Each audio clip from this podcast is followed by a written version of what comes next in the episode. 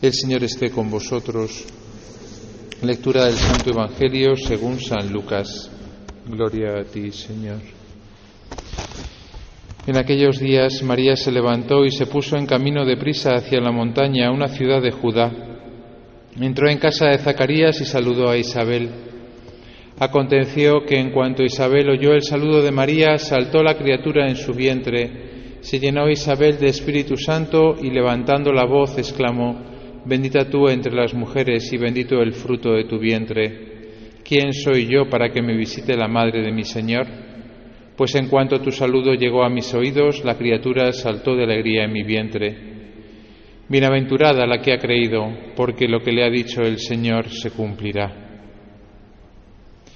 Palabra del Señor. Gloria a ti, Señor Jesús. Amén. Podéis sentaros. Pues me alegro de poder celebrar con vosotros este, esta Eucaristía de preparación para la próxima Navidad, para la inminente Navidad, ¿no? Vamos a pedir al Señor que calde nuestros corazones y que prepare nuestros corazones para un misterio que ciertamente se nos escapa a todos nosotros, ¿no? Es verdad que la Navidad la vivimos de una manera pues bastante gozosa, ¿no? Y quizá a vuestra edad todavía no hay grandes sufrimientos y seguramente la mayor parte de los casos pues tenéis a los familiares, todavía se reúne la familia y, bueno, pues es un momento gozoso, ¿no? No siempre, a veces ya hay sufrimientos en nuestra vida, ¿no? Pero lo cierto es que más allá de las reuniones familiares, de los regalos, de, del chocolate y ese tipo de, de cosas, ¿no? Pues está sobre todo el misterio de lo que vamos a vivir estos días, ¿no? Que es muy impresionante. Ayer tuve la misa en la Facultad de Humanidades, en el estudio capellán, y tocaba leer el, momento de la encarnación, cuando el ángel llega a la Virgen María y le hace un montón de promesas, ¿no? Y le habla de que va a tener un hijo y que será grande, se llamará Hijo del Altísimo, heredará el trono de David su padre y su reino no tendrá fin, y una cantidad de cosas que suenan muy bien, ¿no? Y yo les decía a los profesores, Compara, comparad eh, la promesa del ángel con lo, con lo, que luego es la vida de María, de José y de, y de, y de Jesús. Es una vida muy sufrida, es una vida muy eh, escondida, una vida muy invisible, podríamos decir, ¿no? De tal manera que podríamos decir, bueno, ¿y dónde queda toda la grandeza? ¿Dónde queda toda, toda la fuerza que le había prometido el ángel? Más bien es al revés. Desde el minuto uno empiezan a tener problemas. Desde el minuto uno. Nada más que la Virgen dice que sí, empiezan a tener problemas. ¿Dónde está la promesa del ángel? A veces en la fe hay que aplicar la razón, ¿no? Benedicto XVI en esto es un, es un, es un es, es impresionante cuando uno lee, por ejemplo, las homilías de Navidad, ¿no? Y dices, ¿dónde está? ¿Dónde están las promesas que a veces Dios nos ha hecho a nosotros? Por ejemplo, si alguno de vosotros os habéis convertido, ¿no? La fuerza que tienen los convertidos, ¿no? Al principio, que lo ven todo como muy claro, ¿no? De, de, la oscuridad a la luz, ¿no? O nosotros, ¿no? Cuando, cuando, pues no sé, el día que deis el paso de casaros, si Dios quiere, de consagraros, si Dios quiere, porque seguro que aquí también hay personas que estáis llamadas a, a la vida consagrada, incluso a la vida sacerdotal, ¿no? Pero llega un momento en el que uno dice, ¿dónde están todas esas promesas que me hiciste, Señor? Cuando me bauticé, cuando me confirmé, cuando me casé, cuando me ordené sacerdote. ¿Dónde están esas promesas? ¿Esto solo vale para la vida eterna? Pues vaya rollo, ¿no? Si esto solo vale para la vida eterna y no vale para ahora. ¿Dónde está la grandeza? ¿Dónde está la fuerza en la vida de Jesús, de María y de José? Y les decía yo a los profesores que me parece, por lo menos yo, es el, el, la, el, lo que ayer medité en la oración, ¿no? que Dios cuando viene como que redefine los términos. Nosotros tenemos todavía, incluso siendo cristianos, la idea que la grandeza, ¿eh? la, fuerza, está pues en los poderosos, en los ricos, en los famosos, en los que tienen el control sobre el poder, la, justicia, el, el mercado, eh, los Instagramers. Esos son los que realmente, ¿verdad?, tienen fuerza, poder. Todavía tenemos esa idea, ¿verdad? Porque como que se impone, porque es verdad, a la hora de la verdad, pues ellos son los que, los que mandan, ¿no? Pero uno ve la vida de José, de María y de, y de Jesús y dices, bueno, si es verdad lo que el ángel les dijo, la grandeza y la fuerza no están en esas cosas que nosotros entendemos. Está en la vida que llevaron ellos. Una vida escondida, pero llena de amor. Una vida, eh, pues, muy anodina, pero llena de luz. Una vida donde ellos eran débiles, eran mansos, eran pacíficos, pero llena de fuerza. Como que Jesús redefine completamente los términos.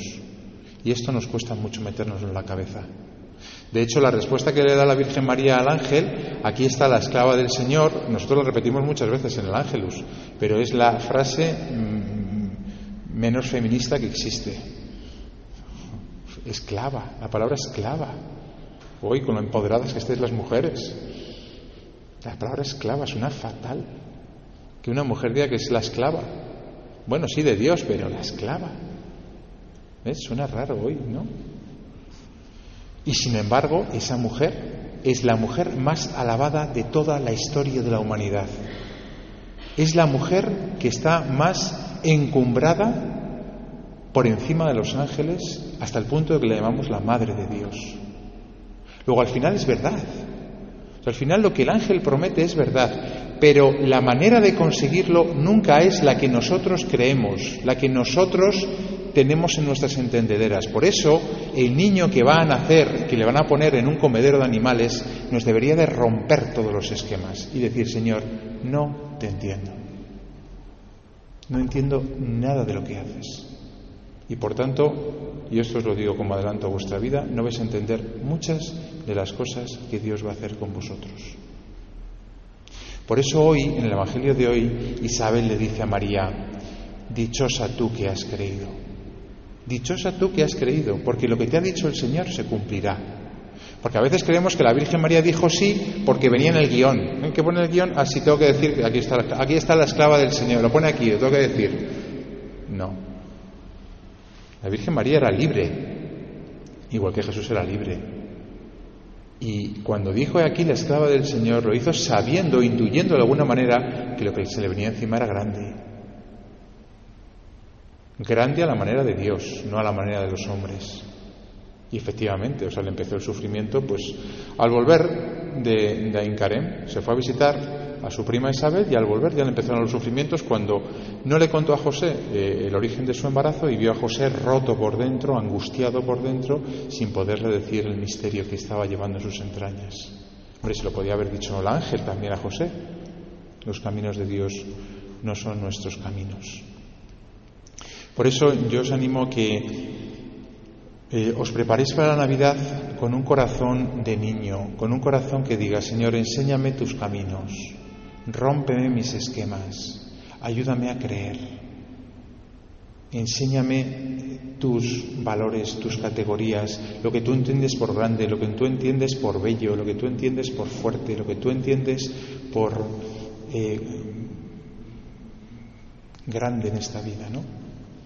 Porque no es lo que yo creo, porque por desgracia todos, incluido yo, el primero yo, antes que vosotros incluso, nos solemos confundir, ¿no?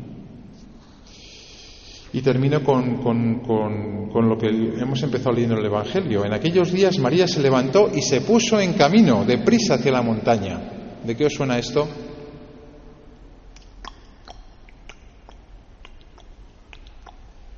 ¿Cuántos estáis apuntados a la JMJ? Levantad la patita.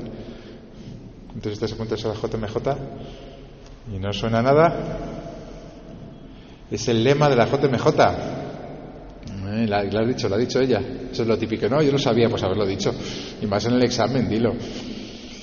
Es el lema de la JMJ. Es muy bonito porque la Virgen nada más recibir la encarnación, es decir, nada más quedar grávida de Dios, ¿no? No se queda a gusto, contenta consigo mismo, ¿no?